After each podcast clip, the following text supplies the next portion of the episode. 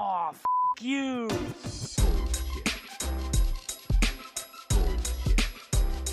Bullshit.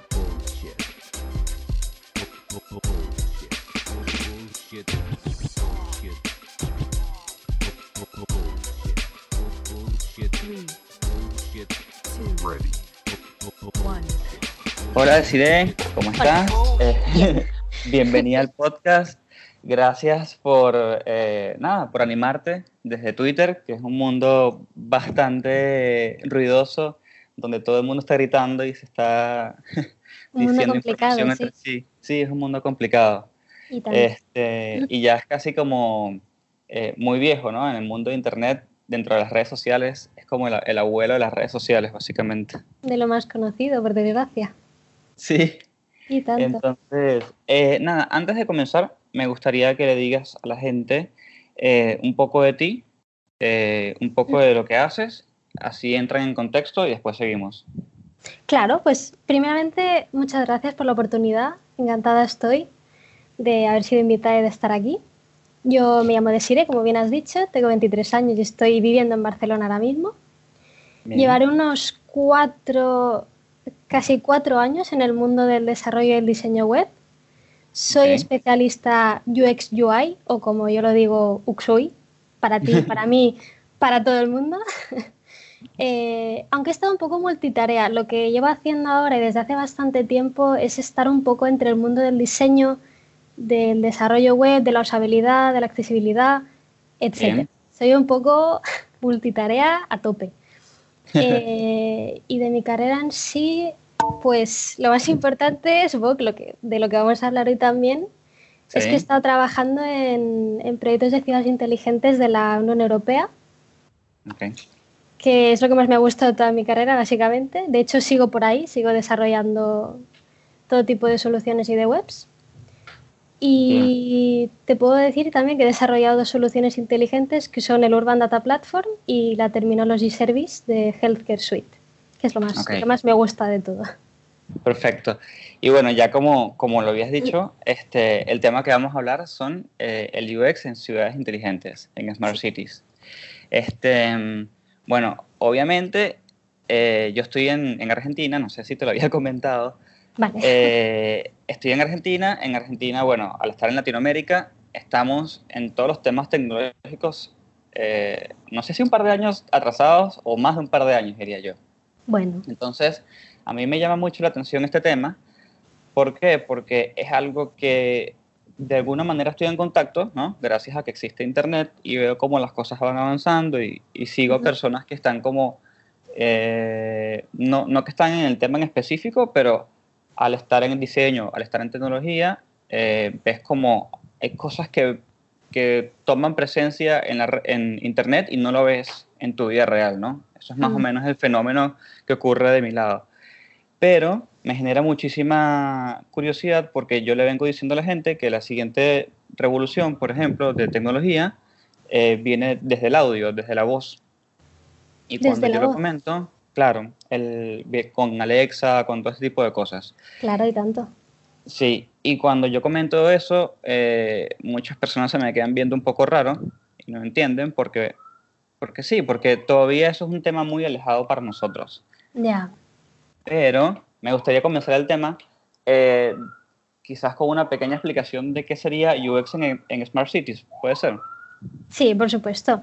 De hecho, antes que nada, mm, solo para dejar claro el contexto de lo que es una ciudad inteligente, ¿no? Porque sí que mucha gente lo, lo dice, ¿no? Se habla como muy, como si todo el mundo supiera lo que es el concepto de una ciudad inteligente. De hecho, como tú dices, ¿no? En muchos sitios ya se está convirtiendo en una realidad, pero hace cinco años era una idea completamente mm, futurista de película de los años 80 de Vuelta al Futuro y mil cosas que parecía que eso era mm, imposible. Es decir, pero no, no, no, nada más lejos. Es decir, como tú dices, el mundo está cambiando, estamos evolucionando, las revoluciones vienen de todas partes, vienen de la voz, de lo digital, de todo, de todo. Eh, entonces, una ciudad inteligente lo que es es que tú te puedas comunicar con tu ciudad. ¿Me explico? Que tu ciudad te responda, no solo tu casa, ¿no? Igual que ahora estamos que, eh, por ejemplo, Xiaomi, ¿no? Que está vendiendo muchas soluciones de, de hacer tu smart home. de que tú estás pues llegando a tu casa, tienes tus bombillas inteligentes y desde tu móvil las enciendes ya desde la calle, por Claro. ejemplo. Pero eso lo intentamos llevar a la ciudad en sí, ¿no? Porque, por ejemplo, eh, explícame tú si no, ¿cómo puede ser que yo pueda hacerme la compra del mes desde mi casa, pero si me quiero cambiar, yo qué sé, mi nombre o el apellido o, eh, yo qué sé, la titularidad de lo que sea, tenga que perder un mes entero a irme al ayuntamiento, a hacer no sé cuántas cosas, reunirme con no sé cuántas personas, hasta que me lo firme no sé quién. ¿Me explico? Sí, sí, absurdo. Entonces, claro, es un poco, eh, un poco duro, un poco chungo de decir cómo puede ser que tengamos tantas facilidades por una parte y, y tantas complicaciones por otra, ¿no? Entonces, eh, Smart City es eso, es que todo sea lo mismo, que, que todo sea digital, que no perdamos tiempo y que tengamos tiempo para lo que nosotros queremos, para nuestras familias, nuestros amigos, eh, que nuestro trabajo no nos quite pues 40 horas a la semana, etcétera, etcétera, ¿no? Más o menos un poco así, eh, ya te digo, muy resumido, muy por encima, es el concepto de lo que es una Smart City. Entonces, lo que dices de, de cómo es, claro, el UX, porque la experiencia de usuario, a ver, de por sí es complicada, ¿no? Todos lo sabemos. Claro. Pero imagínate, yo, yo te hago una pregunta a ti. ¿Sabes cuántos datos, datos en sí, puedes llegar a crear tú o yo o cualquiera en un solo día? Demasiados, estoy seguro que son demasiados. Debe, debe estar entre... 2,5 trillones de datos. Ah, yo te iba a decir miles, pero bueno. 2,5 trillones es más o menos lo aproximado. Imagínate, son muchos datos y, y además son datos de todo tipo. No es como, por ejemplo, que yo tenga que investigar el sector del comercio y vea pues que las mejores marcas son esta, esta y esta porque tienen los picos más altos. No se trata de eso, porque estamos hablando de, eh, por ejemplo, publicaciones a las redes sociales que tú haces o que yo hago, nuestros Sí. vídeos, imágenes, nuestras facturas, las señales de GPS que hacemos, todo, es decir, nosotros mismos, tú, yo, cualquiera que esté escuchando esto, somos Sí. sensores, sensores que caminamos y que hablamos, que recibimos info y enviamos info. Sí, sí, sí. Es una locura. Y aparte te damos feedback, es importante. Efectivamente, esa es otra historia también. Entonces, claro, imagínate, ¿cómo puedes plantearme entonces el tema de Lux en Smart Cities? ¿Cómo se me plantea a mí, eh, como se me planteó en su día, decir "Eh, necesitamos crear cierta solución? Toma, aquí tienes una montaña de no sé cuántos trillones de datos para analizar. Claro. Entonces, ¿qué harías tú? Dime. Ok. O sea, bien, yo lo que estuve leyendo de las, de las Smart Cities, y creo que se pega bastante con lo que habías comentado, Sí, era, eh, bueno, primero que todo, que aparentemente cada persona tiene un concepto distinto de lo, de lo que es una ciudad inteligente. sí, Aparentemente hay personas que piensan que va atado al individuo, o sea, a cada persona, y hay otros que lo ven más como algo del colectivo, o sea, de, de un grupo de personas, de la ciudad completa, digamos. Y lo que también leí fue de que la idea, la idea de una ciudad inteligente es que te ayude, eh, ¿cómo era? En ahorrar tiempo exacto. y eh, el mejorar las preguntas de cuándo, dónde y un montón de cosas por el estilo, ¿no? Ujú. Eh, todas estas preguntas asumo que vienen, vienen juntas de la mano de, eh, por ejemplo, no sé, voy al trabajo, ¿cuándo salgo para, para que no, no agarrar mucho tráfico, ¿no? Y co- cosas por el estilo, ¿no? Sí, sí, tanto. De hecho, las, so- solo un paréntesis, eh, al Sí. menos cuando yo estaba trabajando aquí, eh, las aplicaciones, bueno, las soluciones inteligentes de movilidad Sí. eh, era como la cúspide, era en lo que más se centraban los proyectos europeos, porque es eso, es que todo el mundo se mueve y todo el mundo quiere llegar a su casa rápido, lo antes posible y lo más fácilmente posible. Sí, es así. Y de hecho, bueno, ese es otro, otro tema, me parece, pero eh, la variedad de transportes que hay hoy en día, eh, porque antes era como el auto, el autobús y no, el subte o el metro, no sé cómo le dirán en España. Sí, el metro, sí. El metro, ok. Este, pero ahora están las bicis gratis que están por allí, después están los monopatines, eh, y para de contar, bueno, aquí hay una cosa que se llama auto con W en vez de la U, auto, eh, y puedes alquilar un auto como si fuese un monopatín, Mm. y lo pagas por minutos o, no- o por millas, no recuerdo. Sí, Entonces, sí. como que el tema movilidad está ahora, eh, digamos, en su mejor momento, ¿no? Digamos. Sí, está en auge. De hecho, le- bueno, no es ningún misterio que, que salió a causa de una necesidad inteligente de la gente, porque es decir, Sí. Mm, bueno, ahora mismo no sé cuántos años tienes tú, no sé si te lo he 32. preguntado. Vale. 32. Yo tengo 23, entonces eh, me imagino que tanto tú como yo, como todo el mundo, se ha Sí. planteado en un momento de no me puedo comprar un coche. No puedo, es decir, Claro. es muy caro. Pero pese a que no me puedo comprar un coche, sí necesito moverme, sí necesito irme aquí o allá, ¿no?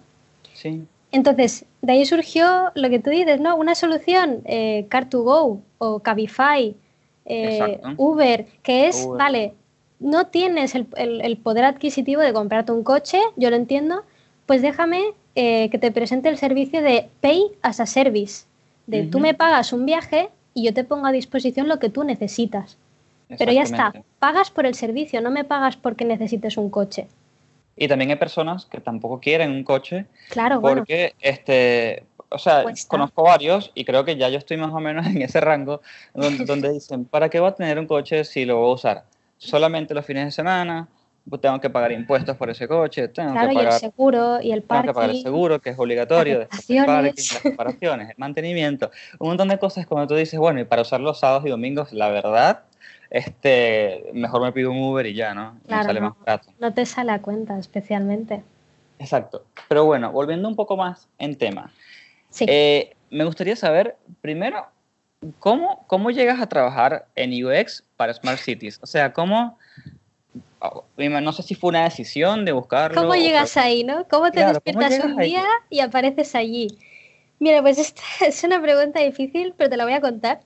Porque Dale. igual que me dijo un seguidor en Twitter, que lo- me voy a acordar siempre de sus palabras, eh, él me dijo, mira, Desiree, te llevo leyendo mucho tiempo, tal, no sé qué. Dice, me alegra que compartas experiencias porque en el sector parece que todo el mundo ha nacido, ha nacido con las pegatinas en el portátil. Y esa expresión me gustó mucho porque me recuerda exactamente a lo que me acabas de preguntar. Y yo te explico. Yo lo que hice fue un curso de mi ayuntamiento, hará, eh, pues eso, cinco años o así, Ok. de, de páginas web, de confección y diseño y ya está, para hacer webs. Ok, lo más común, lo que Exacto. todo el mundo hace. Lo que todo el Lo mundo que hace. todo el mundo sabe, sin más, el hacer una web, cómo se hace y qué puedes esperar, etcétera, etcétera. Y Bien. de ahí me hice freelance, porque no encontré un sitio que me gustara ni que me hicieran buenas propuestas y fui freelance. ¿Qué pasa? Pues lo que nos pasa en el mundo del freelance, que no es para todos, ¿vale? Claro. No, no es un mundo para todos. Yo mm, no me gustó y decidí ponerme a estudiar. ¿Por qué? Porque soy una persona que tiene eh, intereses varios en muchas cosas y uno de ellos será pues tema de medicina o laboratorio, anatomía, etcétera. Y Ok. mira, se me dio la oportunidad de que me fuera a un ciclo de laboratorio. Y tú dirás, ¿qué tiene que ver? Pues yo te lo explico. Estaba yo en el ciclo de laboratorio, ya había abandonado la idea de hacer informática, de hacer webs, de hacer nada absolutamente, ya no estaba ni en mi cabeza. Y salí Bien. yo un día de clase y me llamaron, ¿no? Y era una consultora que me dijo, mira, Sire, hemos visto tu perfil, eh, ¿estarías dispuesta a hacer una formación de Java y trabajar de Java? Y yo dije, vale, pues si, Bueno. tú, si tú me has llamado cuando yo ya no tenía la idea, es por algo, el destino existe, eh, ok. ¿Qué pasó? Que yo hice esa formación de Java y me volvieron a llamar de esta misma consultora y me dijeron, mira, tenemos un proyecto, ellos no me dijeron nada, ¿eh? En ningún momento me dieron ningún tipo de información, me dijeron, mira, eh, tenemos un proyecto con un cliente, el cliente ha visto tu currículum, te va a hacer una entrevista, pero no te preocupes si no la pasas, bueno, lo que siempre te dicen, ¿no? Que eso luego Sí. es mentira, sí que pasa si no la pasas, pero bueno. Total, yo hice una entrevista en inglés Y finalmente me cogieron. Y resultó ser, eh, pues ese puesto, el trabajar para, para proyectos de Smart Cities de la Unión Europea. Es decir, imagínate, tú estás tan tranquilo eh, en tu ciclo de laboratorio, has fracasado como freelance, de repente te, te vas a ver pues desarrollando en Java y de repente estás haciendo UX UI eh, para proyectos de la Unión Europea. O sea, mi cara pues fue Claro, memorable. fue, es como un salto, ¿no? Es como. Claro, bueno, de decir, despertarme un día y decir, "Uf, ¿cómo he llegado yo aquí? ¿Qué, qué estaba haciendo hasta ahora, no? Claro, ¿cómo lo logré? Pero bueno, parte de, de llegar a esas cosas es creo que estar abierto a oportunidades, ¿no? Por Quizás otra persona hubiese dicho, no, yo ya renuncié a este sueño, no, no, tranquilos chicos, no voy para la entrevista.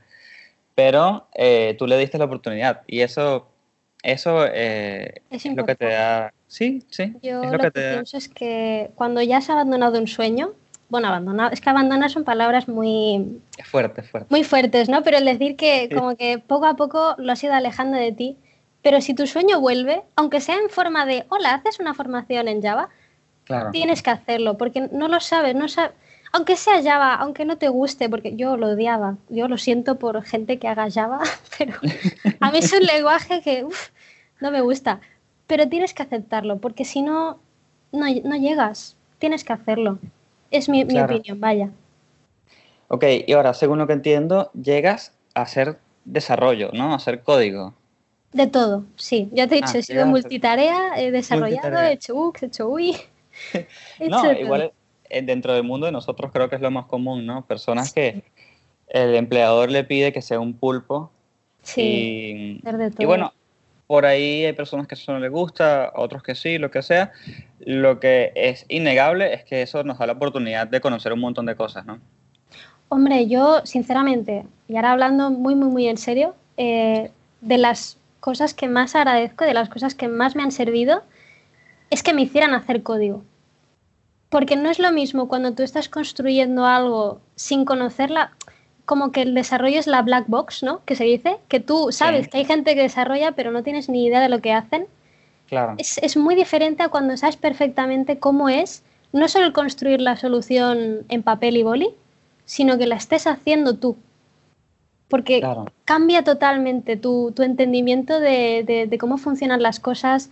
De, por ejemplo, la gente que se lía a poner, yo qué sé, te digo, mil animaciones de visuales o lo que sea, y luego te llega el desarrollador y te dice, oye, es que si hago esta animación como la quieres, la aplicación va a ir en silla de ruedas. O sea, no- esto no se va a mover ni, ni aunque tengas, yo qué sé, 6 megas de internet. Pero claro, claro. yo es de lo que más agradezco, el que me hayan hecho entender el código y, y- y programar en sí. Sí, eso es algo que yo he discutido bastante y de alguna manera es bueno porque eh, aprendes a validar tú mismo un par de cosas Claro. antes de que llegue a desarrollo. Y ahora yo te pregunto, ¿cómo, okay, ¿cómo es trabajar entonces de UX en Smart Cities? Eh, ¿Cómo es el proceso? Eh, llega alguien y te tira un problema en la cabeza y te dice, por favor, trae una solución. Ayúdame con esto. Claro. O por ahí te traen ya una idea un poco más bajada a tierra, donde ya hubo un par de reuniones, por ahí te involucran desde el inicio, no sé. Cuéntame más o menos un poco de esa parte. Pues mira, eh, básicamente la cosa es que, bueno, normalmente tu, ay, lo diré, tu, tu departamento no es marketing, pero son como tus superiores, ¿no? Los que dan la cara por ti al fin y al cabo.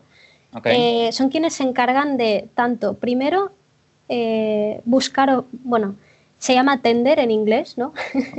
De, pues ya sean proyectos europeos o ya sea una empresa específica que lanza al mercado un problema de, mira, yo soy tal empresa, tengo un problema y necesito solucionar esto, esto y esto. Y probablemente estén pidiendo una solución inteligente, ¿no? Entonces, ellos lo plantean de esa manera. Entonces, esta gente que estaba por encima mío, lo que hacía era, eran los que se reunían con el cliente, eh, les daban pues tres pinceladas de lo que hacíamos, el cliente decía, vale, mándame tu propuesta. Nosotros la- eh, montábamos los proyectos con un software eh, open source que se llama Figware y que de hecho es el software que debería utilizarse para crear cualquier solución inteligente dentro de la Smart City. Que, ¿Cómo se llama? A ver. Figware, F-I-W-A-R-E. Ah, ok. Perfecto. Entonces, creo que lo desarrolló Telefónica, de hecho. Eh, Bueno, Telefónica con, con, eh, con mucha más gente, ¿no? Pero en Claro. principio es el software que debería utilizarse para, para crear este tipo de cosas, ¿no? ok. Entonces llegaba una oferta tal. Cuando ya la oferta efectivamente se aceptaba, entonces era cuando, pues, este departamento que te digo, los superiores que tenía, me venían a mí y me decían, el cliente quiere una solución que haga esto, esto, esto y esto. Los límites, los que fueran, eh, yo qué sé, cada cliente tenía sus especificaciones, como es lógico, son estos, Obvio. estos y estos. ¿Qué pasó? Yo te lo pongo en caso práctico, ¿no?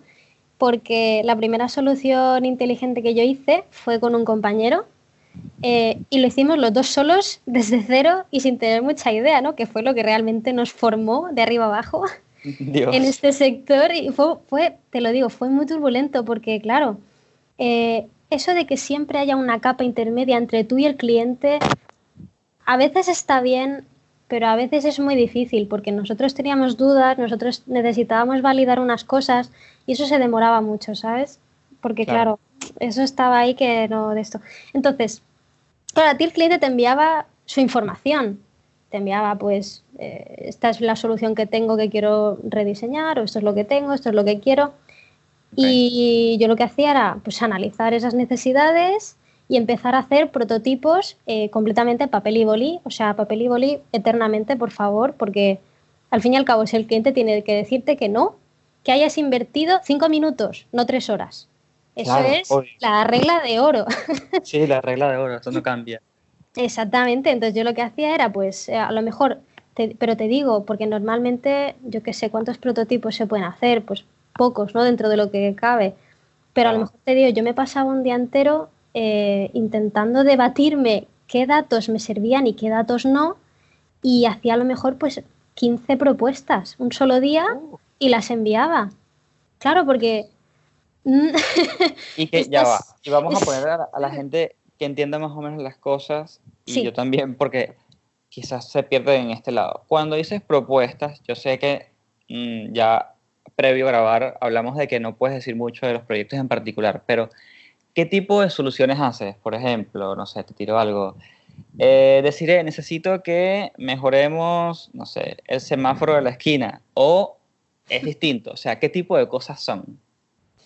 Yo, por mi parte, de lo que yo te puedo decir, eh, por ejemplo, en una de las soluciones, la que yo te estaba comentando, era un dashboard, sin Ok. más, porque ellos querían gestionar pues, una serie de información que les llegaba de sus instalaciones y querían movilizar eh, pues, sus diferentes departamentos conforme a, a esa información que ellos recibían de unos sensores.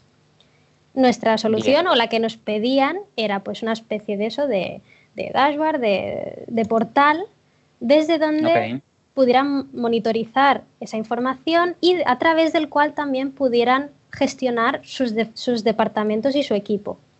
Perfecto. Por ejemplo, el caso que me pones del semáforo, pues mira, yo tristemente, muy tristemente, no he podido realmente participar en ninguno de, de calle de a pie, de ciudadanía, Bien. pero sí te puedo decir que sobre todo cuando es tema de pues, un semáforo o sobre todo turismo o algo relacionado con la calle, con la ciudadanía en sí, lo que más utilizan es la Big Data. Claro. Que por cierto, mucha gente la estigmatiza. No hay que tenerle miedo, no hay que decir que mm, las empresas venden mi información, que probablemente lo hagan. Pero, sí, bueno. pero no estamos hablando de ese tipo de, de uso, sino que la Big Data, la que está, de hecho está pública, los ayuntamientos tienen sus datos públicos que tú te puedes Claro. descargar y yo y todo el mundo, y se basa en ello. Está basado en eso. Básicamente. entonces, ya bueno, ya, ahí, ya con eso la gente se puede imaginar más o menos qué hacen. porque claro, imagínate, yo te digo eso, porque imagínate una persona que por ahí su ciudad no es ni remotamente inteligente, todavía es bastante Ya. bruta, Ya, ya. y de repente le dicen, no, yo trabajo en, en desarrollo de ciudades inteligentes. O sea, la imaginación vuela, pues te puedes imaginar cualquier cosa. Pero... Coches eh, voladores y sí, no sé. cosas. Pero claro, ya entiendes de que hay un dashboard que toma unos- una información de unos sensores y hay un montón de equipos que hay que coordinar, básicamente. Exactamente. Buenísimo. Por ejemplo. ¿eh? Decir, hay muchas cosas, pero esa, por ejemplo, Claro. es la más estándar. Ok, perfecto. Seguimos. ¿Qué te, qué- te- ¿No te acuerdas lo que estabas diciendo? Antes de eso. Ay, no lo recuerdo. ¿De qué estaba hablando? Yo tampoco. sé que hemos llegado por algo. Te tuve que Ah, interrumpir. ah, vale, ya, re- ya recuerdo, ya recuerdo, perdona. Sí, me estás preguntando por tipo de, de propuestas que yo enviaba. Ajá. Yo te he hablado, Sí. pero quiero decir, y ahora me has hecho recordar que quería, eh, ¿cómo se dice? Especificar otra cosa. Que quiero decir, tipo dashboard, sí, pero por ejemplo, eh, como lo digo, mm, por ejemplo, el otro que yo estaba haciendo, el Terminology Service, eh, era una especie de escaparate de productos de salud que se vendían a un público. Entonces, sí que eh, eh, el propio escaparate, entre comillas, porque era una web, sí que por su parte pues se tomaba ciertos datos, o porque claro, al fin y al cabo necesitas conocer quién está utilizando tu servicio y por qué para mejorarlo. Eso es así aquí y en la China meridional y everywhere. Pero, por ejemplo, ya ves tú que quiero decir que son cosas totalmente diferentes, ya sea el uso del semáforo, ya sea eh, lo que te he dicho del dashboard para gestionar equipos o esto mismo, que era un escaparate simplemente para informar y recopilar datos. Mm, es como tú dices, la imaginación vuela. Cualquier cosa que te puedas imaginar se puede gestionar así. Claro. Con datos y me, claro. Me imagino que eh, los clientes, como esto es un tema, no sé si se considera nuevo o reciente o algo que está muy en una etapa de crecimiento, me imagino que los clientes te vienen con unas ideas eh, fantásticas que, que, vieron en una película. Mira, el, si te, te, voy a poner el caso real, ¿vale? De el problema más grande que yo me he encontrado con un cliente. Eh, por ejemplo, a ver, eh, hay mucho desconocimiento, también te lo digo, de parte de este sector, ¿no? Porque es eso, como tú dices, ¿no? Yo digo, sí, desarrollaba para tal, y se piensan que yo soy, vamos, una ingeniera aeronáutica espacial de la vida, de nada más lejos. ¿Qué pasa? Que obviamente, si yo estoy haciendo un proyecto, y por ejemplo, en ese caso, necesito sensores, yo no sé nada de sensores, no tengo ni idea. Entonces necesitaba a alguien, eh, o sea, un departamento, una empresa X, que me proporcionara esa información y, el funcionamiento, ¿no? ¿Qué pasó? Nosotros teníamos pues a varias compañías con pues eh, de seguridad informática, claramente, de sensores y tal. Pues claro, te viene el cliente y te dice que es que él lo que quiere, eh, no, no, él lo que quiere es programar un sensor él mismo desde la plataforma. Mm, y tú dices, ¿cómo te digo que no se puede, o sea, no, no, te puedo hacer eso porque esto no es como, no sé cómo decirte, ¿sabes tipo Sims? El juego de los Sims, por ejemplo. Claro, sí, sí, sí. esto no va así, tú no puedes, eh, pero claro, yo imagino que los clientes realmente no entienden que la solución que se está construyendo eh, la está construyendo mucha gente de diversos campos y caen con, con cosas que no se pueden tocar o no se pueden cambiar o tú no puedes pedir un robot aspiradora a tu gusto, pues no puedes pedir otras cosas a tu gusto. Entonces te venían con peticiones un poco eh, que, tienes que decirlo de, mira, no te lo puedo hacer así, o mira, esto que me pides no se puede. Claro, sí, sí, obvio. No se puede. no, es una pregunta que te hice porque yo me imagino de que, bueno, muchas veces los dueños de empresas o personas que están en cargos altos eh, son un poco mayores, ¿no? Sin ningún tipo de ánimo de ofender, y quizás no están tan conectados con el concepto, aparte el concepto en sí eh, no tiene tanto tiempo en el mercado, y deben venirte con unas locuras de, proyectos, eh, así como dices, pues. Hay cosas que tampoco te puedo contar que, que vendrían muy bien en esta pregunta, pero lo que sí puedo comentar por encima y, el, realmente el problema de que muchas cosas no se pudieran hacer, porque había cosas que me pedían que eran muy locas, pero se podían hacer, eso sí, con mucho tiempo, mucho dinero y, mucho esfuerzo, porque a ver... Y un buen equipo, ¿no? Exactamente, y un buen equipo, que éramos tres personas, ¿me explico? no te puedo hacer Facebook, págame como 80 ingenieros de Facebook y te lo hago, pero antes no. Entonces, ¿qué pasa? El problema es que estas tecnologías, estas soluciones se intentan hacer con tecnologías open source. Y claro, este tipo de tecnología mm, tiene sus limitaciones, ¿no? O sus licencias. Entonces, si no puedes usarlas más allá, tienes que decir que lo sientes, pero que eso mm, pues no entra. Claro. y recientemente comentaste de que, bueno, que en tu equipo son tres, pero no sé si nos puedes comentar más o menos de eh, qué compone, ¿no? ¿Qué, ¿Qué tipo de personas tienen que estar en un lugar donde se hace desarrollo como el que nos comentas? Uf, esto viene para largo. Es decir. o eh, sea, ojo que siempre está el, deber ser, ¿no? Como que lo que está puesto en el librito y después está la realidad. Si quieres, nos pinta las dos y, o, como, prefieras. Vale, yo te pinto las dos de entrada, ¿vale? Lo primero que necesitas es un especialista de privacidad. Ok. ¿Por qué? Porque estás desarrollando con datos públicos. Pero estás desarrollando soluciones más o menos, bueno, que lo utilizan y que al fin y al cabo los datos serán todo lo público que quieras, pero hay que regularlos de algún modo. Eso es lo primero. Lo segundo es que necesitas un especialista en Big Data que te pueda analizar esos datos y te pueda orientar un poco, porque te lo he dicho, 2,5 trillones de datos Un montón. No. es mucho y cuesta mucho y más aún cuesta implementar ese tipo de información en un producto de este tipo, porque es un poco mm, especial. Luego, obviamente, los desarrolladores que sean, eh, depende de qué producto sea o no, quizá necesitas un especialista en robótica, depende, ya te digo, puede o no Claro. puede. Y obviamente el equipo de, pues, de diseño, de interfaces, de experiencia de usuario, etcétera, etcétera. Pero más o menos eso es lo que debería ser. Yo te he dicho Esa es, la versión librito, ok. esa es la versión. ¿Qué puede ser eso? Mínimo un equipo de 8 o 10 personas entre cada cual. Y Éramos faltaría el tres. comercial, faltaría el, Bueno, el sí, project claro. manager y todo eso. Así claro, que claro. Y luego ya el comercializar el proyecto, todos los departamentos que se encargan de validarlo, de ponerle no, cara publicitaria. Claro, eh, nos montamos una empresa con esto. Te explico, Sí, o sí. sea. Pero claro, éramos tres. eh, sí que teníamos un chico, por ejemplo, que él sabía mucho de, de leyes y tal, él había estudiado por su parte todo el tema de privacidad y más o menos nos podía orientar un poco en ese tema.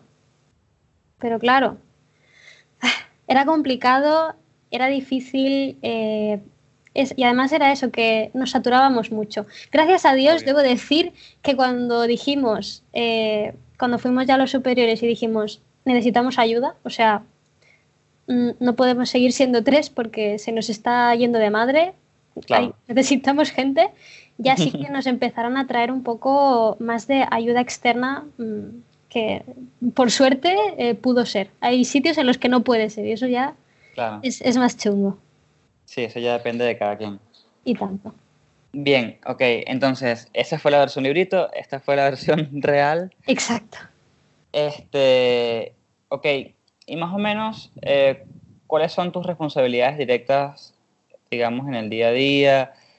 Para que más o menos la, idea, la, la gente se dé una idea de, bueno, ¿cuál es la diferencia entre diseñador UX eh, en proyectos comunes digitales y diseñador UX o, o desarrollador, de, ay, Dios mío, desarrollador UX en proyectos como estos? O sea, más o menos no sé, yo siento que hay mucho de investigar en, eh, en la calle, sí, yo siento que hay mucho de pruebas, porque ya, no, ya, ya siento que la prueba no es tanto opcional como en No. ya proyectos web, porque conoces mucho, ya la web está muy pulida, ¿no?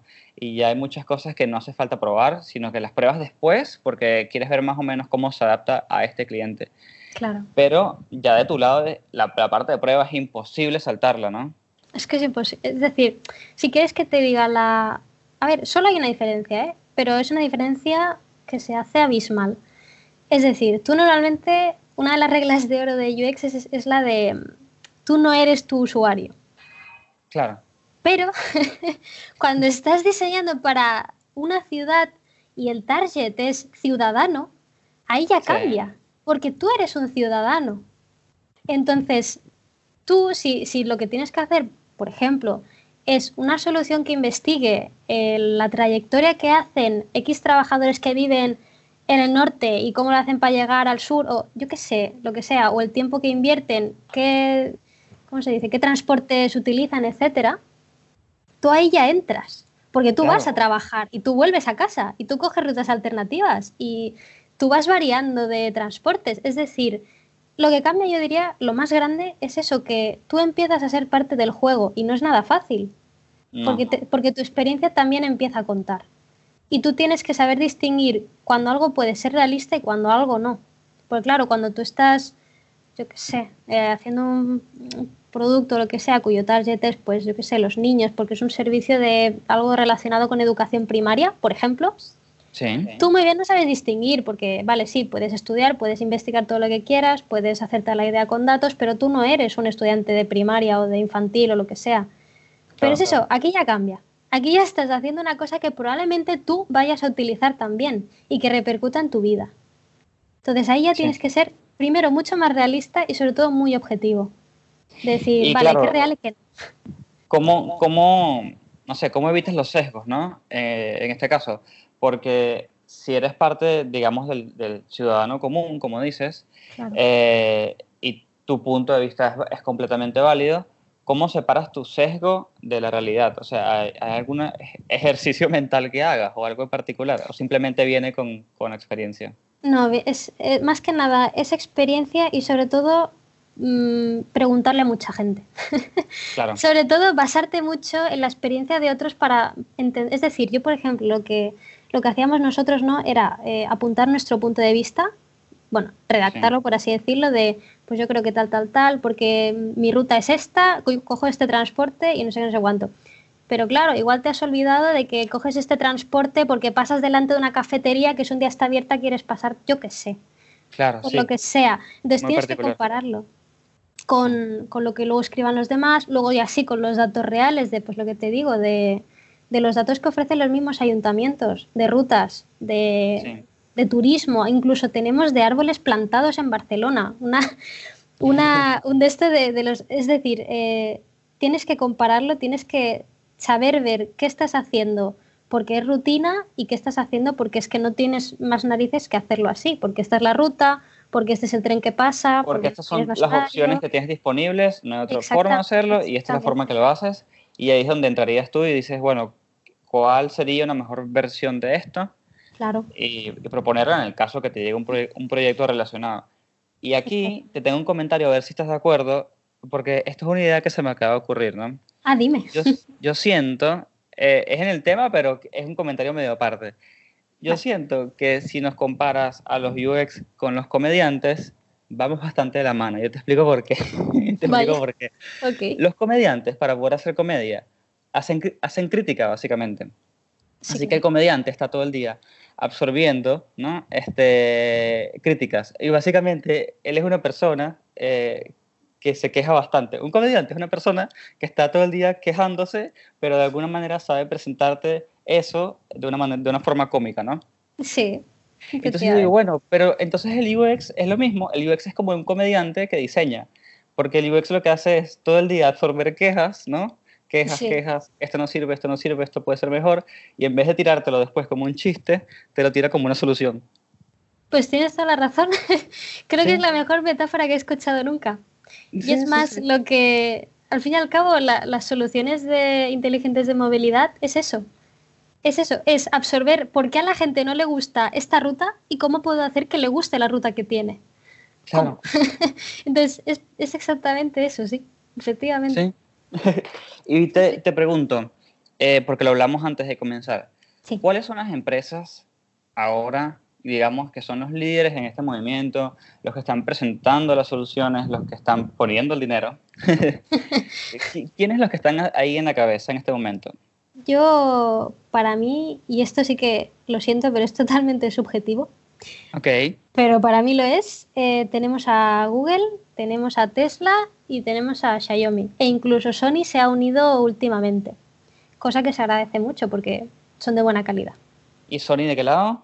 ¿De qué lado se unió? O sea, ¿de Eh, qué forma? so- sobre todo del tema de Smart Home. Y diría que la realidad virtual también la tienen por ahí o la tenían en proyecto, no, me, no lo acabo de recordar. Por la parte de gaming, creo que sí, ellos tenían Sí. algo. Yo sé que, bueno, yo sé que Xbox tiene, Sí, eh, Google también, y Sony no me acuerdo, pero creo, creo que sí, porque, nada, si Xbox lo hace, Play lo hace, así que. efectivamente. sí, Para así. mí son las que están intentando liderar más y sobre todo con motivo y con razón. Sí, aparte estoy viendo que lo dividiste, está, está Tesla con toda la parte móvil, eh, bueno, aunque Tesla eh, dentro de todo se conecta con un montón de empresas más. Sí, Después tenemos a Google con todo lo que sería eh, datos en el teléfono, desarrollo de aplicaciones y todo este lado. Porque Sí. creo que todavía Google no ha entrado en productos físicos, ¿no? De hecho, fracasó con los lentes. sí, eh, lo he visto porque lo único que tenían era el proyecto de, de los lentes y por lo que no recuerdo muy bien qué pasó o por qué, pero lo han echado para atrás, cosa que es un poco Y triste. Hubiese sido un proyecto eh, buenísimo porque, por ejemplo, ya ahí comienzas a unir UX, digamos, de nuestro lado. Cuando digo nuestro lado es el digital, el, el común, el que todo el mundo conoce. Mm. Pero ya ahí podríamos entonces nosotros comunicarnos con personas como tú que hacen proyectos de Smart Cities. Entonces ya hay un, ya hay un device, un, un aparato, ¿no? que se podría comenzar. Hay otro sensor, ¿no? De, de alguna manera, si lo, si lo ponemos de esa forma. Hay otro sensor que puede comenzar a comunicarse con tus proyectos de Smart City. ¿Cómo? ¿A qué te refieres? Ahora no... O sea, por ejemplo, si Google no hubiese fracasado con los lentes de esos, no me acuerdo cómo se llamaban, Hmm. eh, era una posibilidad nueva para ti como diseñadora de, de ciudad inteligente, porque hubieses tenido como este nuevo aparato en la calle donde te da nuevas, nuevas posibilidades, digo. Ah, pero quiero decir, aunque fracasen, eh, es que eso también, aunque un proyecto de Smart City fracase o de lo que sea inteligente fracase, realmente nunca fracasa. Es decir, siempre lo van a tener en la reserva eh, preguntando a gente, oye, ¿cómo puedo mejorarlo? ¿Cómo este proyecto me ha fracasado, pero quiero volverlo a sacar, quiero seguir investigando? Porque la mitad de proyectos tristemente fracasan porque no se ha hecho la suficiente investigación Claro, pero se puede hacer. Entonces, una vez la hagas, una vez estés seguro de que el proyecto funciona, lo vuelves a sacar adelante y, y sin más problema. exacto. O sea Sí. que no hay oportunidades perdidas en este campo. Nada hay mucha oportunidad. No, información. aparte, asumo que hay un, hay un montón de data que queda de allí y después Y se vuelve a tanto. usar o yo qué sé. Todo es Y ahora, quiero aprovechar que eres diseñadora, que también desarrollas y estás como, eres, eres, estás como en, en la mitad de los dos mundos, ¿no? en el Valhalla. Claro, Valhalla. Este, y quizás nos puedes dar una idea de qué, qué necesita un- una persona, un desarrollador, ¿no? Que quisiera dedicarse a esto. O sea, tiene que mirar hacia otro lado, tiene que estudiar algún tipo de lenguaje en particular, tiene que hacer algún curso en particular. O sea, ¿cómo, cómo llegaría? Si te soy sincera, la única habilidad que es imprescindible para trabajar en esto es que tengas la mente abierta. Ok, Da igual lo que estudies, da igual lo que hagas, pero si eres una persona que no está dispuesto o dispuesta a aprender lo que sea necesario, a sentarte y escuchar, porque hay muchas reuniones, eh, hay mucha gente que va a estar por encima tuyo con años de experiencia y vas a tener que escucharles porque es que no hay otra. Si eres Claro. una persona que no está dispuesta a aprender, no es tu sector. Ya está. Da igual que seas un Master Jedi Rockstar increíble de, de Python, de Java, de lo que sea. Más que nada porque incluso si consigues entrar en algo de esto, Sí. no vas a estar contento, no vas a estar feliz, porque este sector se trata de eso, de, de que das y recibes y de que aprendes, porque cambiamos constantemente y la ciudad, espe- espe- específicamente la ciudad, es algo que cambia mm, cada día. Cada día que te levantas es un día nuevo en una ciudad con, con cosas completamente diferentes.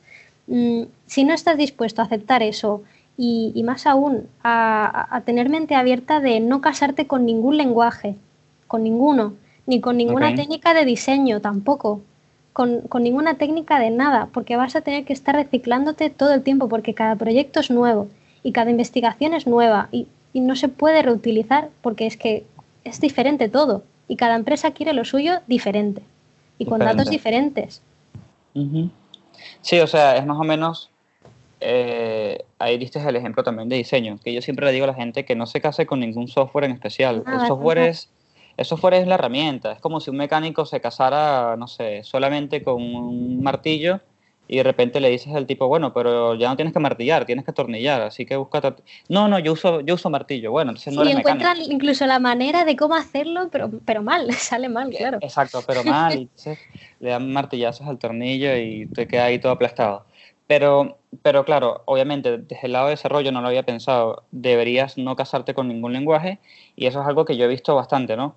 Que los desarrolladores sí se casan con lenguajes mucho más rápido que un diseñador se casa con un software. Bueno, eso Este- se sobreentiende porque es un lenguaje es algo que rápidamente te sientes cómodo con el lenguaje que Sí. sea que, que te guste. Entonces es lógico que no tarden nada en casarse porque, por ejemplo, si tú vienes de un lenguaje que es demasiado completo y te vas a uno como Python que no usa ni siquiera puntos y comas, mm, para ti es un mundo. Igual te, sa- te sabe más cómodo, pero no debes casarte. Y esta reflexión la digo porque precisamente en los proyectos que yo he hecho no ha habido nada fijo nunca. a lo mejor en un mes habíamos cambiado cuatro veces de librería JavaScript, de, de gráficos o de lo que sea, porque es que no, no- y además es eso, es que va a dar igual, que seas genial en no sé qué lenguaje va a dar igual, porque igual un día estás usando una librería de no sé qué y al día siguiente otra y necesitas saber de Java o de C Sharp o de C, o sea, da igual, da igual, pero tienes que estar dispuesta a que si un día tienes que aprender una tecnología nueva y probarla y testearla, vas a tener que hacerlo.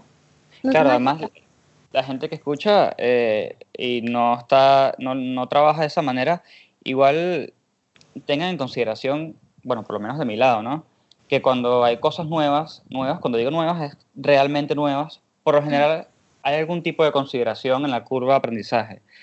Eh, si bien no te van a dar todo el tiempo del mundo para que lo aprendas, eh, siempre hay un rango de error que la gente entiende que va a suceder y, y cos- van a haber cosas que se pulen en el camino. No es- Sí. Nadie nace aprendido, nadie sabe todo No, no, no. y ni- no se esperen eso. Igual, eh, bueno, yo no sé si te comenté, pero yo estoy en Argentina, pero yo soy de Venezuela. Y en Venezuela, eh, no sé cómo estará ahora, pero antes eh, se estudiaba mucho carreras de ingeniería, Ujú. ingeniería de sistema, lo que sea, ¿no? Entonces, aquí tengo como un, una un pequeño consejo a la gente que aprendió código, pero que no llegó del lado de ingeniería. Yo Mm. tengo amigos de ingeniería de sistema y todo esto, y cuando yo le pregunto a ellos que cómo aprendieron código, ¿no? porque algunas de esas personas terminan desa- eh, haciendo desarrollo web y todo esto, Eh, ellos me dicen, mira, yo la verdad, yo no, yo no sé código, yo, a mí lo que me enseñaron fue lógica. Entonces, Claro. cuando a mí me enseñan lógica y yo veo un código, yo lo que trato de ver es la lógica del código y a partir de allí, nada, lo trabajo. Y nada, no, no me toma mucho porque ya, ya yo sé yo sé analizarlo y sé leer la, la lógica de alguna manera. Entonces creo que ese sería un buen consejo para la persona que, que desarrolla en general y la persona que quiere desarrollar en un campo como el tuyo que es súper cambiante, ¿no? Claro, es decir, mm, es que es lo principal. Lo- todos los lenguajes hacen lo mismo. Todos. Sí. Dar instrucciones a una máquina, ya está. Ya Que lo hagas en otro idioma da lo mismo, pero la lógica es esa, es que si yo quiero sacar un 2 por pantalla, va a ser la misma lógica en C, que en C Sharp, que en JavaScript, que en Python, que en lo que sea, porque la lógica es, por favor, sácame un 2 por pantalla, ya está. Entonces Claro. eso, tienes totalmente la razón. Si aprendes a pensar y aprendes a tener lógica, mm, un nuevo lenguaje, una nueva de esto, no va a importar, porque solo tienes que averiguar cómo lo hacen. Pero la lógica es la misma. O sea que, totalmente. Sí, y ahora se me ocurre una pregunta, Sí. porque yo me imagino que al ser un, un, un- un rubro, un campo, eh, digamos, que está en boga en este momento, toda la info está en inglés, pero después pienso, bueno, claro, ella está en España, yo estoy en Argentina, en los dos lugares hablamos español, Mm. hasta, hasta cierto, me imagino que habrán, eh, no sé, algún tipo de limitaciones, si bien el código a nadie le importa eh, el idioma, digamos, Mm. eh, ¿has encontrado limitaciones a la hora de tratar de conseguir información de tu lado que sea bastante adaptado a tu país, a tus costumbres, a tus cosas? ¿O, o cómo es ese lado?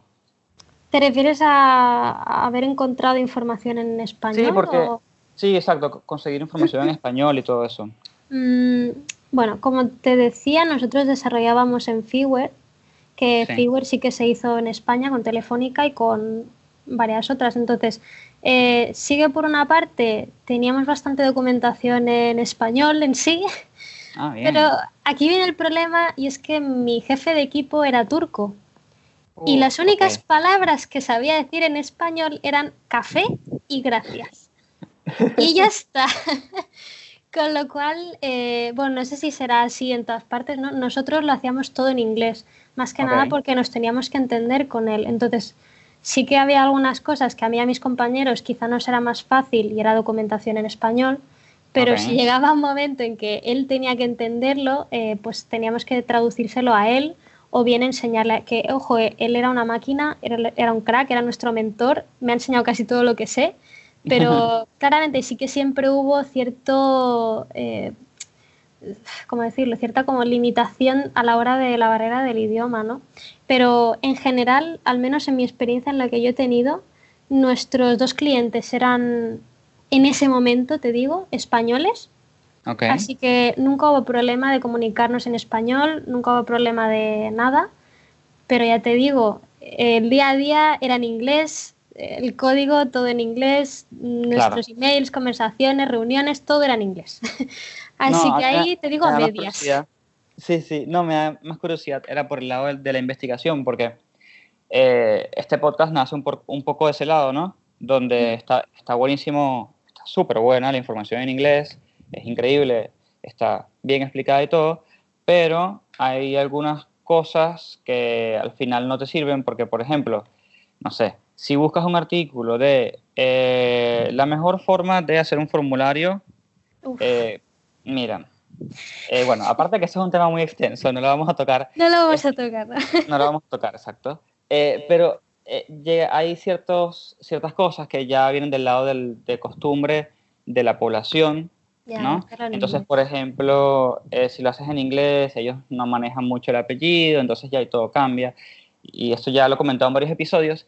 Y por ahí viene este, este podcast un poco como que todo bien con la información en inglés, de hecho la aprecio muchísimo, yo me manejo 90% en inglés, pero siento que falta mucha información en español, no porque sea en español, sino porque va a estar adaptada a la realidad de nosotros, a la realidad del, del hispanohablante, de la del europeo y también del, de, de nosotros, ¿no? de la gente de, de Latinoamérica.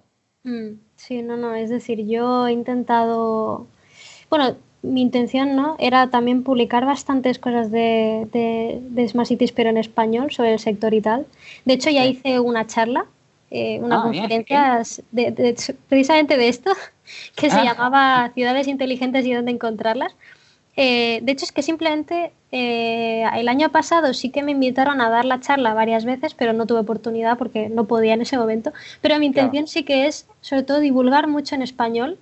Más Ah, que bien. nada, porque ya en sí es lo que tú dices, no, no es que haya mucha información. También te digo que por lo que he visto, espero no estar generalizando, espero que nadie venga a mi casa con antorchas y orcas. No, no, tranquilo. Pero eh, lo que sí que es verdad que he notado es que en el, al menos en el sector de las ciudades inteligentes, es que nadie está por la labor de, de- de hacer divulgación. Y eso es un poco Nadie. triste.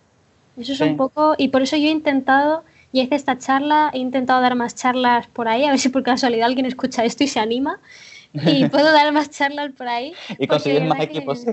Sí, pero claro, es eso. Entonces, sí que es verdad, es lo que tú dices. La, la mayoría de, de información está en inglés, pero también te digo que es más que nada porque no hay mucho aprecio de divulgación en este sector y porque la verdadera evolución no está tristemente eh, por aquí.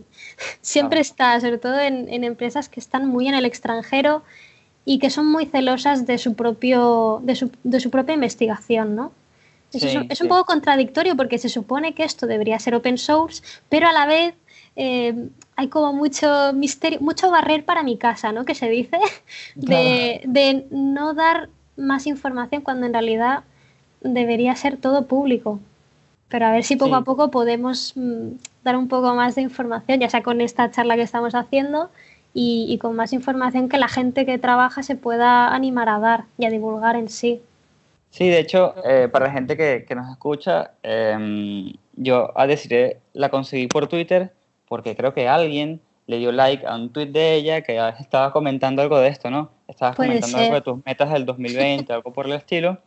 Y yo fui sin ningún tipo de vergüenza y que, hola, te invito a mi podcast. ¿Cierto? Porque, porque sí, porque yo lo que quiero es, eh, bueno, obviamente de cada persona que viene yo aprendo, ¿no? Obviamente no voy a aprender a profundidad, pero aprendo algo.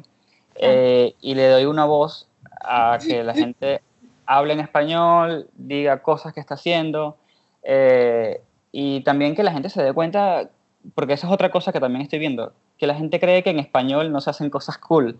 Y sí, se hacen cosas cool, se Claro hacen que cosas se buenísimas. Por supuesto que se Porque hacen. viste que la gente tiene el inglés como, bueno, por lo menos de este lado, ¿no? Tiene la gente el, el etiquetado al inglés como algo cool, como algo buenísimo. Pero ya va, el español también y tiene cosas buenísimas. Eh, y nada, esa es como la meta, ¿no? Invitar a gente como tú que hable de estas cosas así tan, aparte de algo tan, que para mí es eh, Algo súper nuevo. ¿no? El misterio. Yo lo, Porque, lo a ver, Sí, dime. Podríamos hacer un examen a ver si, si Buenos Aires es una ciudad inteligente. ¿Tienes alguna, algún par de preguntas que podrías Uf. hacerme y, y así notamos si es inteligente o no? Hombre, sí, podría. Tengo, ver. a ver, déjame pensar nada, dos segundos. Sí, sí, sí, no hay problema. Mm, vale, ya está, sí. A ver. Por ejemplo, vamos a... vamos a decir, ¿tú crees que la tecnología en la educación está bien integrada? Mm, La digitalización de la educación en sí. El Eh, tener libros digitales, el tener un portátil ordenador en clase o en la universidad o, o lo, lo que sea, lo mínimo. eh, en las zonas pobres, obviamente no, pero eh, tengo entendido que, bueno, usan internet bastante. Recuerda que, claro, yo no estudié aquí, entonces eso, esa, esa pregunta es difí- difícil Claro, para mí. es, es difícil. Si no, pasamos a la siguiente, no te preocupes. Ok. Por ejemplo, otra cosa que podría ser ah, es si los ciudadanos en sí participan activamente en, pues, en las labores de mejora de su ciudad de cualquier modo, ya sea reciclando, ya sea no cogiendo mucho el coche y sí los transportes públicos, etcétera, en un porcentaje más o menos o global o general. Sí hay iniciativas, de hecho se ven aplicadas, no hay mucho follow-up, o, o cómo se diría eso, no hay mucho, o sea, la gente no termina haciéndolo, Ya. si bien está allí para que lo hagas. Es- Y los está canales- al abasto, ¿no? Exacto, y, y sí están muchos canales para que te comuniques con la ciudad y hagas propuestas y, y te quejes de lo que quieres nuevo. Mira, por ahí vamos muy bien. La participación, sobre todo de las propuestas y tal, es Claro. muy importante. Y quizá lo último que te pudiera preguntar, ¿qué podría ser? Pues quizá, vale, sí, por ejemplo, del el- cómo se ven eh, la idea de, de las, em, ¿cómo se dice? Los combustibles reutilizables, ¿no? El, el, eh, más em, energías eléctricas y, y que no contaminen en sí, ¿no? Ok, no, de ese En lado, cero, fábricas sí, cero, ¿no? cero. Aquí Bueno. eh, todavía ni siquiera ha llegado el primer Tesla, porque si no ya me hubiese enterado porque soy fanático de Tesla. Tú también, vaya, Sí, sí, sí. estupendo. Bueno, más o menos te lo digo porque tanto el tema de la educación, la movilidad, la participación de la gente Sí. y sobre todo el tema de mantener el ambiente limpio es más o menos lo que caracteriza una ciudad por inteligente o en proceso de. Ok, Sobre todo apostar por, por ese tema, la digitalización, el, obviamente la, la ecología, ¿no? El cuidar un Sí. poco el planeta que se nos acaba y no hay Sí. otro. y la gente parece que mm, no, no lo acaba de comprender. Y sobre todo que el ciudadano no se desentienda porque estás viviendo en tu ciudad, tu ciudad hay que mejorarla, tienes que cuidarla. Mm, Sí. Tu casa está dentro de la ciudad, tú estás en la ciudad. Entonces, si no participas, si no la cuidas, si no la quieres, no lo va a hacer nadie. ¿Me explico? sí, sí, es así. Ok, o sea que según este examen, básicamente Buenos Aires no es una ciudad inteligente, pero, Pero tiene potencial porque las personas se están comunicando y hay canales para comunicarlo. De hecho, te digo que el tema de la comunicación y participación de la gente es lo más difícil. Es lo, es lo que más le cuesta a la gente. O sea que, quieras que no, ojo, cuidado. Es que aquí, aquí, aquí a nosotros, ya yo me incluyo, nos encanta quejarnos. Es como... Todo el mundo. es, es parte, pero ojo, y lo digo con un sentimiento positivo, porque las personas que no se quejan no van a lograr el cambio. Claro. Entonces, eh, si yo te propongo, si yo te doy una propuesta o te doy un, no sé, un, un teléfono, lo que sea, y nunca te quejas de algo de, de lo que te acabo de dar, eh, eso nunca va a tener una mejora. Entonces me parece que seamos, una- que seamos quejones está buenísimo. Hombre, o la alternativa, ¿no? Quejarse en Twitter o en Instagram, pero no, pero no utilizar los canales oficiales para quejarse. Eso también está de moda, parece. Sí, está muy de moda, está bastante de moda. Pero no, hay que utilizar los canales pertinentes. los canales oficiales. Bueno, ¿hay algo de lo que no te, no te haya preguntado, de lo que te gustaría hablar? Uy, qué difícil pregunta. No, ¿sabes por qué te la hago? Porque cada vez que termino el episodio digo, uy, quizás me querían decir algo y estaban esperando la pregunta indicada y nunca la hice. Mm, bueno, yo solo quiero decir dos cosas. Una es sí que sobre algo que no me has acabado de preguntar, que quizás estaría bien mencionarlo. Y la otra, si no te importa, son unas recomendaciones de libros, Sí. sin más. Libros a menos, fáciles de leer, mm, para quien le apetezca explorar el tema y que, y no, que no le coma la cabeza. si Igual yo te iba a preguntar, porque eh, al final del episodio siempre dejamos recursos. Gratis, Ah, pagos, no perfecto. importa. Pues estupendo. Más Sí. que nada, lo que quería decir es que eh, por ejemplo, ¿cómo lo digo? Es decir, bueno, tú, yo, todo el mundo que sepa de, de UX o UX, como cada uno lo quiera llamar en su casa, eh, pues hay unos principios, ¿no? Que, que están ahí, que en principio deberían utilizarse, ¿no? Claro. que es el tema de pues si el producto es fácil de usar o si el producto sabe autodiagnosticarse de errores y decirle al usuario qué tiene que hacer o si es fácil de aprender o si va rápido o no, ¿no? La eficiencia y demás.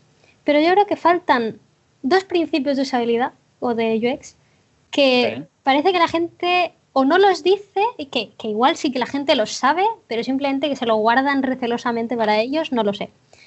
Que para mí son la personalización, porque es muy importante que el usuario pueda personalizar lo que está usando, Obvio.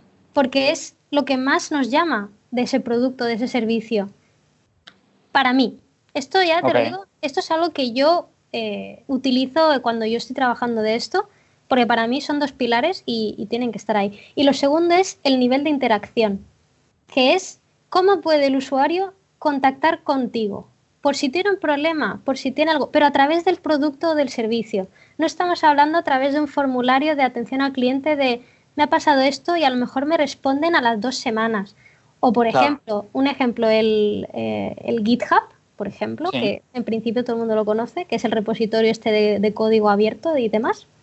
Eh, pues cuando alguien quiere mejorar el producto, ¿qué hace? Pues hace un- una issue y, y mete el código que él quiera o simplemente lo pregunta, oye, ¿puedes, eh, yo qué sé, me parece que poner el dark mode en este producto sería muy válido porque a mí me duele la vista de verlo tal, no sé qué, por ejemplo, ¿no? Pero es, es, una manera, es un nivel de interacción muy sencillo, porque yo simplemente entro, te pongo la pregunta y ya está, y yo ya he interaccionado contigo. Sí. Entonces, es muy importante que las personas puedan o tengan un nivel de interacción muy alto con, con el, contigo a través del producto que están utilizando, pero que parezca real. No un formulario, no un mándame un ticket, algo que sea real, un chat en vivo, por ejemplo, ¿no? Que esto ahora se está viendo. fanático de los chats, fanático. Yo también, es que me parecen, vamos, y, y desde aquí públicamente muchas gracias a todos los que me hayáis atendido alguna vez por chat en algunas de las páginas que ha tenido problema. Gracias Sí. por estar ahí, gracias por ser los asistentes de los chats.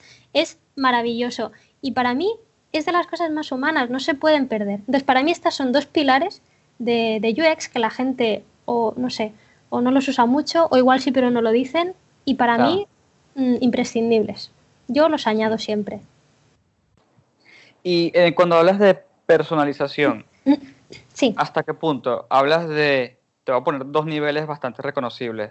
Hablas de la forma que lo hace Apple, que es bastante limitado, o la forma que lo hace Android, que es básicamente haz lo que te dé la gana con este software.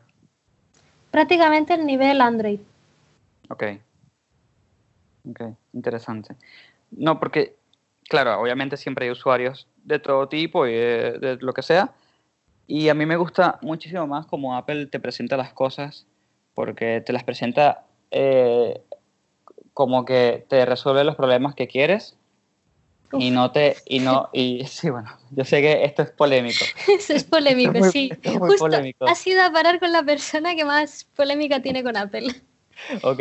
Pero y sí. no, lo que siento, porque ahora recién me cambié a un celu Android y me estoy volviendo loco, porque lo que siento es que eh, si lo pongo como en una historia es, si yo quisiera llegar al otro lado de la calle, mientras estoy cruzando, Android me está lanzando un montón de basura en la cabeza que no la necesito. Yo lo que necesito es que los autos no me choquen y llegar al siguiente lado de la calle.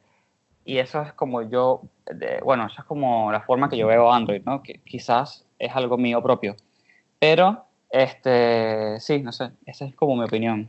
Yo creo que también de- depende mucho, ¿no? También, sobre todo, ¿cómo decirlo?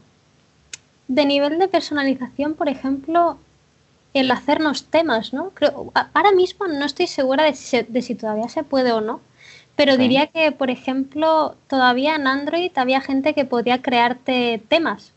Ah, sí, Igual sí, sí. que, igual que en su momento, creo yo recordar que para Windows también entrabas en no sé qué página que la gente creaba temas. eh, Ah, creo que sí. Entonces, claro, porque por ejemplo, te puedo decir, yo como, como diseñadora UX y tal, yo puedo predecir hasta cierto punto, ¿no?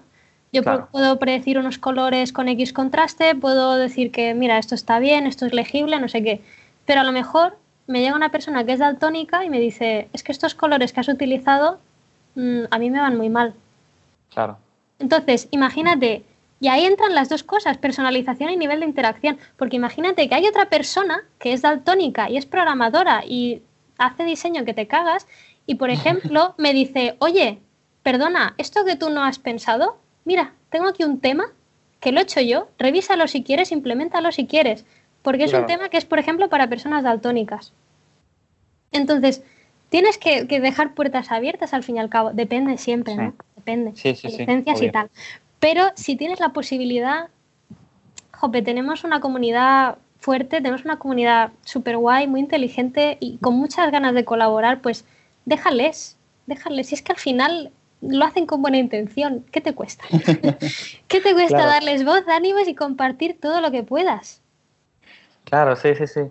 Pero, por favor, eviten la basura. Es que no sí, sé. yo sí, estoy- eso sí, estoy- eso sí. estoy No estoy del todo de acuerdo con lo de Android, eso es cierto. Me gusta su nivel de personalización, pero también estoy igual que tú. Veo cosas que digo, ¿por qué? ¿Por qué me haces esto? Si yo te aprecio. Pero bueno, Sí. Yo, bueno, de cual- hecho, para, para cerrar ese lado del tema, este, yo cuando me compré este celu, nada, lo instalé, hice todo el tema. Después estuve como tres horas más o menos eh, configurando notificaciones, porque tiene Sí. una cantidad de notificaciones absurda. Casi que te mueves y dice, hola, te moviste. ¿Será que quisieras chatear en WhatsApp? No, déjame en paz. Entonces, bueno, este, pero bueno, nada, antes de cerrar, la verdad, muchísimas gracias por, por participar, por animarte, por animarte este, al instante, básicamente, y ser tan, no, te lo juro, y, y ser tan buena persona y todo esto. Y lo que sí, antes de irnos, es que me gustaría que nos nombres los recursos que ya tenías Sí. en mente. Cierto, para cierto, que- cierto. Sí, Yo, como he dicho, ah, hay uno, bueno, he mentido un poquito. hay uno que sí que es muy ameno, que me parece una guía. Prácticamente para mí es la guía eh, principal de lo que es una Smart City y cómo conocerla. Hay otro que es de UX y que quizá puede dar un poco más visto, no sé si se ha recomendado antes o no, pero bueno, a mí es el No que más me ha ayudado en el tema de Smart Cities porque era el que más directo iba al tema, era el que cortaba el bacalao directamente sin irse por las ramas y a mí me vino muy bien, lo que pasa es que está en inglés, yo ya sé que... ah, no, no inglés, hay problema, pero- no, te preocupes. pero bueno, y el otro día es un libro que me parece que lo conocerá mucha gente, pero bueno. Para mí la guía de Smart Cities es la de el libro que escribió Marieta del Rivero, que se llama Smart Cities, una visión para el ciudadano, que además me gusta mucho porque explica muy bien las cosas y no, no técnicamente. Las explica pues como se lo estaría explicando a una persona que no tiene ni idea, ni idea de lo que es ni el Internet, ni las ciudades inteligentes, ni la Big Data, ni nada. Entonces, para mí una persona que no sepa nada del tema le va a ir bien y una persona que sí sepa del tema también le va a ir bien. Para Bien. mí. El segundo que es el de UX, que es el de Russ Anger y Caroline Chandler, que es A Project Guide to UX Design, que creo que es... que todavía no lo han recomendado. ¿No? Vaya. ¿no? Para mí es el que, yo te digo, era el que más directo iba al tema y para mí me dio directrices muy buenas porque ya te digo, 2,5 trillones, que ahora te lo digo tranquilamente. Pero cuando Claro. a mí me pusieron delante los 2,5 trillones de datos y me dijeron, toma, analiza esto. Y en pánico. el pánico fue poderoso. Y el tercer libro es el de No me hagas pensar, de Steve Crack, que es como Ah, La- sí, sí, sí. ese es muy famoso, es como la, la guía, la guía principal de, de cualquier cosa de este tema. Sí, perfecto. Y bueno, claro, ya tú tienes eh, tiempo trabajando en UX y quizás hay algunos materiales que no te acuerdas, pero te voy a ayudar. A ver, ¿hay algún material que leíste al inicio de tu carrera que te sirvió bastante y de alguna manera nada, lo usaste como base en algún punto y, te- y podrías recomendar? Como mira, es que como material, material en sí, mm, difícil. Lo que sí te puedo decir es un blog de una, de una chica a la que yo sigo, eh, que se llama We from Mars. Ok. Y que- Ah, yo y creo que- que lo he visto en algún lado. Puede ser porque yo lo- la retuiteo casi siempre que la veo en mi tele.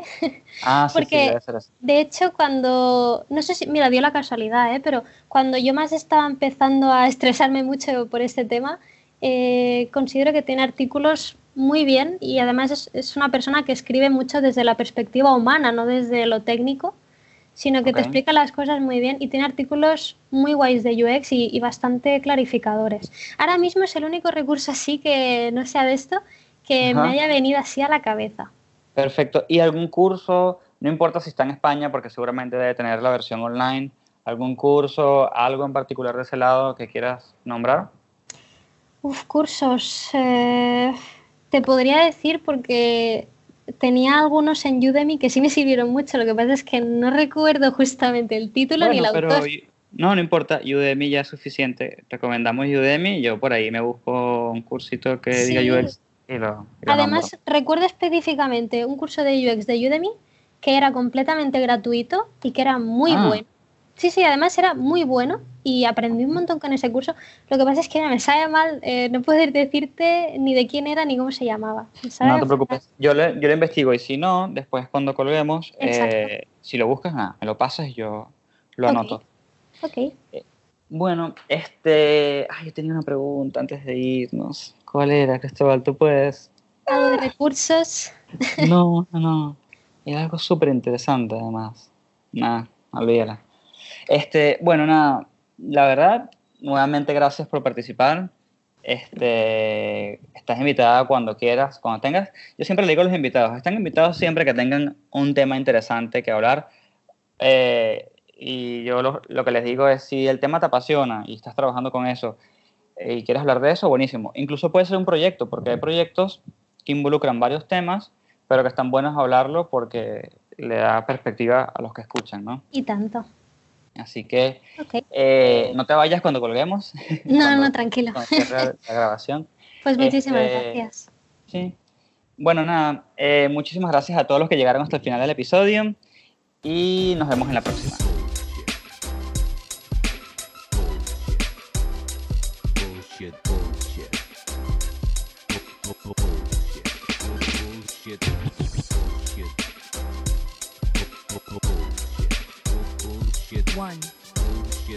Two, three.